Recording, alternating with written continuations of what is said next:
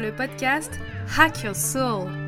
Je m'appelle Stéphane et ici, on va parler psychologie et développement personnel. Au travers de retours d'expérience, d'études scientifiques ou de mes lectures, je vous livre mes réflexions qui, j'espère, vous aideront à avancer dans la direction que vous souhaitez. Aujourd'hui, je vais partir d'une phrase qu'a prononcée Mathilde.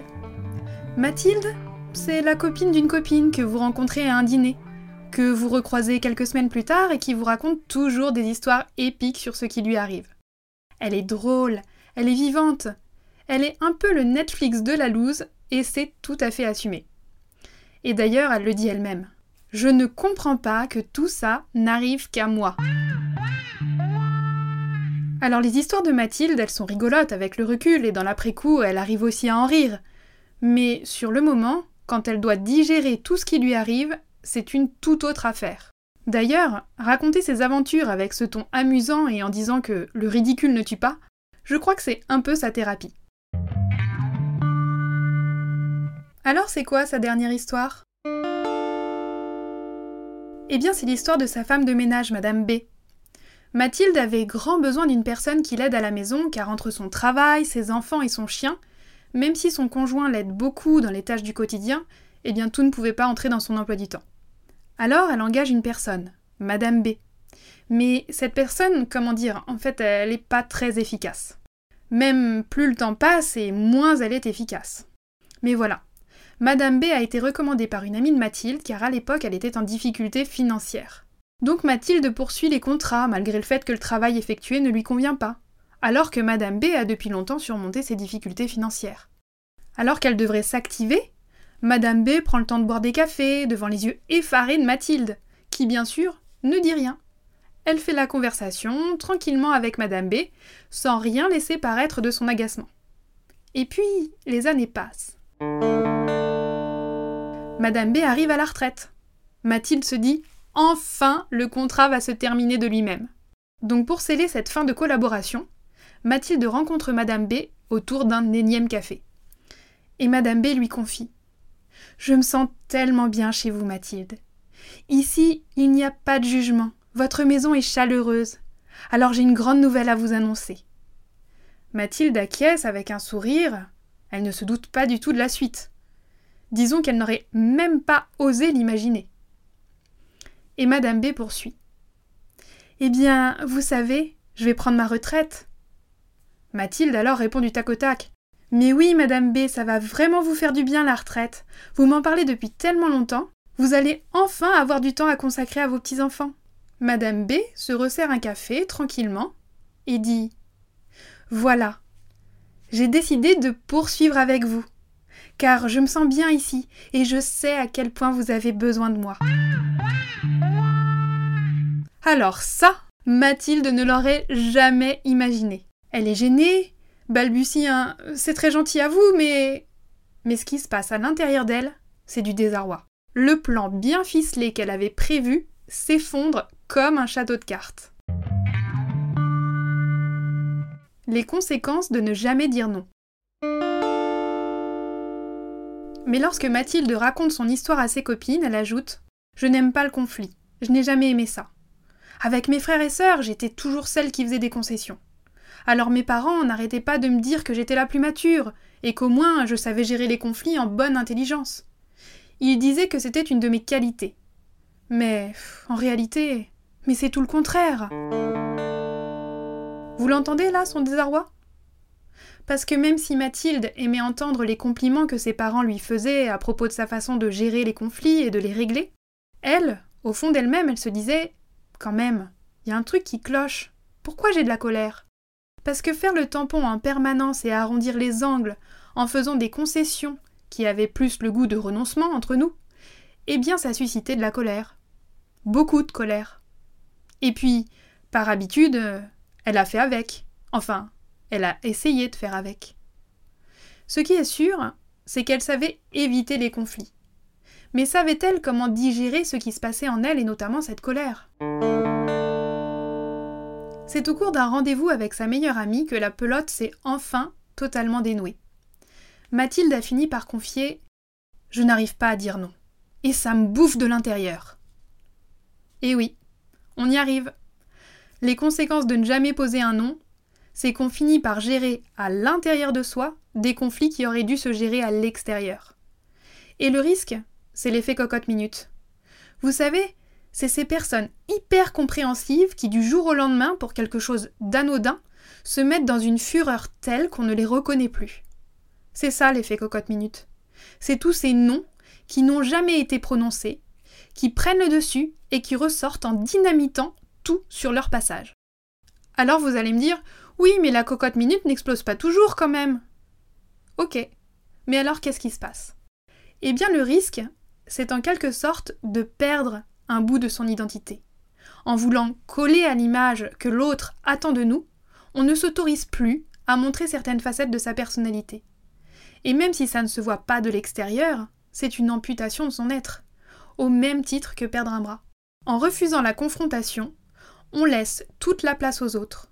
On identifie le conflit à un échec relationnel, et à l'intérieur de soi, s'accumulent colère, amertume, rancœur, aigreur, ressentiment, qui pourront, comme on l'a vu, ressortir sous forme d'agressivité ou de violence, la fameuse cocotte minute.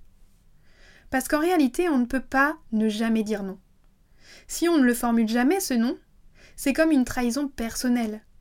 Si ce n'est pas aux autres qu'on dit non, eh bien c'est bien à soi-même, au respect que l'on a pour soi. On dit non à ses propres besoins, à ses envies, à ses désirs. Or, le conflit n'est pas nécessairement une confrontation violente. C'est en fait une composante tout à fait naturelle de la vie en groupe. Tout simplement car nous ne sommes pas des clones. Et ces conflits sont indispensables pour faire respecter l'individualité et l'espace personnel de chacun, c'est-à-dire maintenir l'équilibre de la relation. Une vie sans limite, c'est...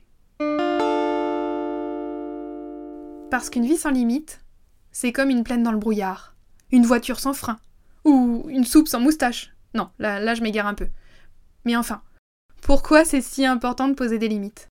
Parce que poser une limite, c'est délimiter un territoire, pour les autres, mais aussi pour soi. Et les limites, eh bien, ça sécurise, ça structure. C'est fondamental pour un être humain, ça construit son identité. Parce que pour être soi, on a besoin de savoir où c'est ce chez nous, où c'est aussi bien physiquement que mentalement. Et les relations sont un véritable terrain de jeu au test des limites. Alors, je n'aborde pas ici le test des limites pathologiques. Hein. Je parle bien de tester la relation pour savoir ce que tu acceptes, savoir jusqu'où je peux aller. L'exemple le plus parlant, c'est celui des enfants, quand ils rentrent dans la période du non vers 2-3 ans. Ils testent tous les jours les limites. Où se situent les interdits, où se situent les possibles. Cela leur permet de se faire une représentation mentale précise de leurs devoirs et de leur espace de liberté, pour pouvoir se positionner, comprendre, et tracer leur carte du monde, aussi bien au niveau social, relationnel, apprendre les codes, comment les utiliser, etc. etc. Vivre avec des limites, c'est être plus épanoui. Peut-être que ça vous semble paradoxal. Mais si on résume un peu, on a vu que le nom sert de limite. La limite sert à définir son identité, faire la différence entre soi et le non-soi, le réel et l'imaginaire, ça sert aussi à savoir reconnaître ce qui est en son pouvoir et ce qui n'est pas. Donc ce sur quoi on peut agir et là où il faut lâcher prise. Ça sert aussi évidemment à faire respecter ses besoins et ses valeurs. Mais faut-il déjà en avoir soi-même une représentation claire? Les limites, elles sont à l'intérieur de nous, mais aussi à l'extérieur. Il y a celles des autres, celles du monde qui nous environne, de la loi, etc. Alors que se passe-t-il dans le cas où on a bien intériorisé les limites, où on a implémenté en nous ces limites? Eh bien s'approprier ces limites, ça sert à mieux gérer la frustration. Tout simplement parce qu'on a accès à la patience, à une vision de plus long terme. On est donc capable de s'auto-frustrer, on peut se discipliner pour repousser le plaisir immédiat et voir plus loin, sur un bénéfice de plus long terme. Je prends un exemple. Si je suis en train de monter mon entreprise, eh bien, au lieu de me poser sur le canapé ce soir, je vais être capable de me remettre à travailler sur mon projet. Je repousse le plaisir immédiat, c'est-à-dire là regarder une série, pour mon projet, qui est un projet de long terme, à savoir développer mon entreprise, qui dans ma vision des choses m'apportera sécurité et épanouissement. Le nom, C'est aussi, si on reprend l'exemple de Mathilde, ne pas se faire embarquer dans des histoires sans fin. Parce que Mathilde a bien senti tout de suite que ça ne le ferait pas avec Madame B. Si elle avait directement formulé ses attentes et qu'elle avait repris les choses, eh bien peut-être que Madame B aurait pu changer sa façon de faire. Peut-être aurait-elle pu trouver toutes les deux un terrain d'entente. Bien sûr, le café c'est ok, mais quand même le travail doit être fait. Si Mathilde pose les choses maintenant de manière cash avec Madame B, bah celle-ci risque de ne pas trop comprendre et d'analyser l'attitude de Mathilde sous forme d'un changement radical de comportement. Parce que de son point de vue, à Madame B, bah Mathilde elle est contente de son travail, vu que chaque année elle renouvelle le contrat. Et donc sa confiance, et qu'elle ne lui fait jamais aucun retour négatif. Alors je vous entends me dire euh, Donc c'est foutu, elle peut pas se sortir cette histoire, Mathilde? Non, pas du tout. Elle peut s'en sortir. Il n'est jamais trop tard pour poser des limites.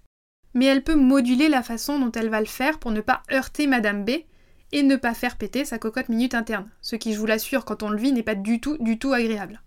Et souvent, en plus, quand la cocotte minute explose, on doit se coltiner une bonne dose d'incompréhension de l'entourage, sa propre culpabilité, avec tout le cortège de Mais je ne suis pas comme ça d'habitude, je ne comprends pas, je ne veux pas être comme ça, etc., etc.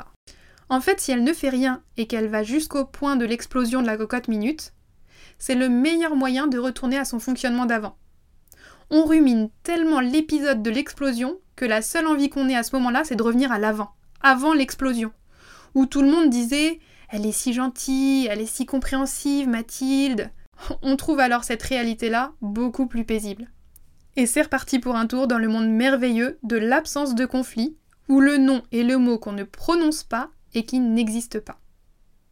Et je ne dis pas ça par hasard. Là, on touche un point important.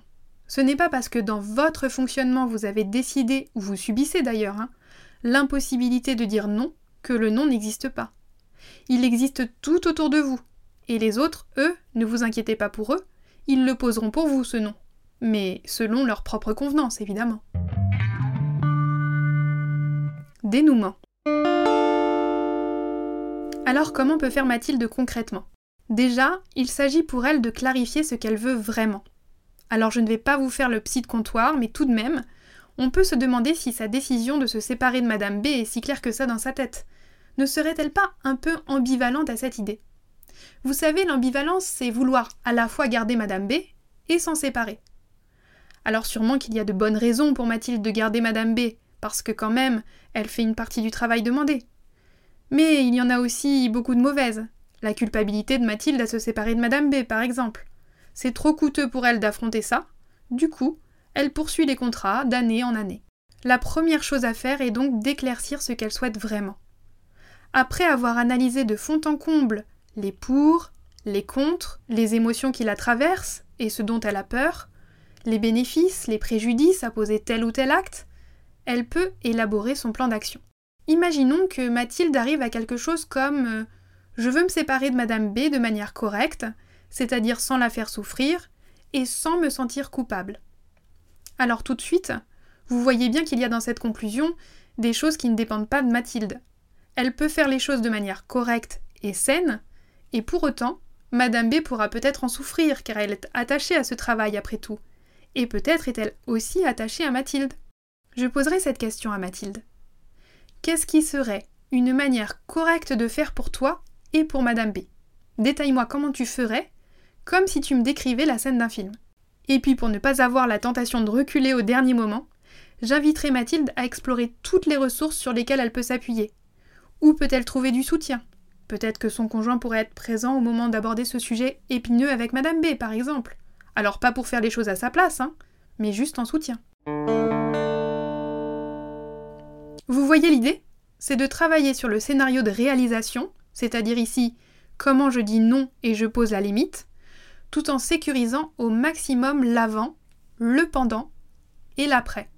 Bon, mais vous vous demandez peut-être au fond quelle a été la fin de l'histoire pour Mathilde. Eh bien, figurez-vous que quelques mois plus tard, Madame B a finalement demandé à Mathilde de mettre fin à son contrat car sa fille qui habitait à 400 km de chez elle avait besoin d'elle. Madame B, maintenant libre comme l'air, voulait donc profiter pleinement de sa retraite pour aider ses enfants si besoin. Mathilde était sacrément soulagée, c'est sûr. Elle n'a donc pas eu le temps de parler en face à face avec Madame B et de poser sa limite. Pour autant, Elle avait commencé à mettre en place un plan d'action pour dire au revoir à Madame B. Elle s'était projetée, avait sollicité son conjoint et ses amis pour leur demander leur avis et conforter sa prise de décision. Donc ce n'est pas un coup pour rien. Ces petits pas qu'elle a pu réaliser, même si la confrontation finale n'a pas eu lieu, ont préparé Mathilde pour la prochaine fois où elle aura à se positionner fermement. Et je ne doute pas qu'elle aura encore des histoires cocasses à raconter, car les choses ne se font pas par miracle du jour au lendemain. Le changement, ça prend du temps. Conclusion. Peut-être que cet épisode vous aura fait penser à certaines personnes, ou peut-être que vous aurez reconnu une partie de vous. Si c'est le cas, j'espère vraiment vous avoir apporté quelques éléments de réponse. En conclusion, je dirais simplement que dire non, ça n'est pas toujours facile, mais c'est nécessaire. Si vous avez aimé l'épisode, n'oubliez pas de mettre des étoiles sur vos applis préférés ou d'en parler à vos amis. Cela m'aide beaucoup à faire connaître le podcast et m'encourage à enregistrer de nouveaux épisodes. En tout cas, je suis sûre que la prochaine fois que vous aurez du mal à dire non, vous penserez à Mathilde et Madame B. Je vous envoie de la force pour poser des noms réfléchis et sereins. Prenez soin de vous et à très bientôt.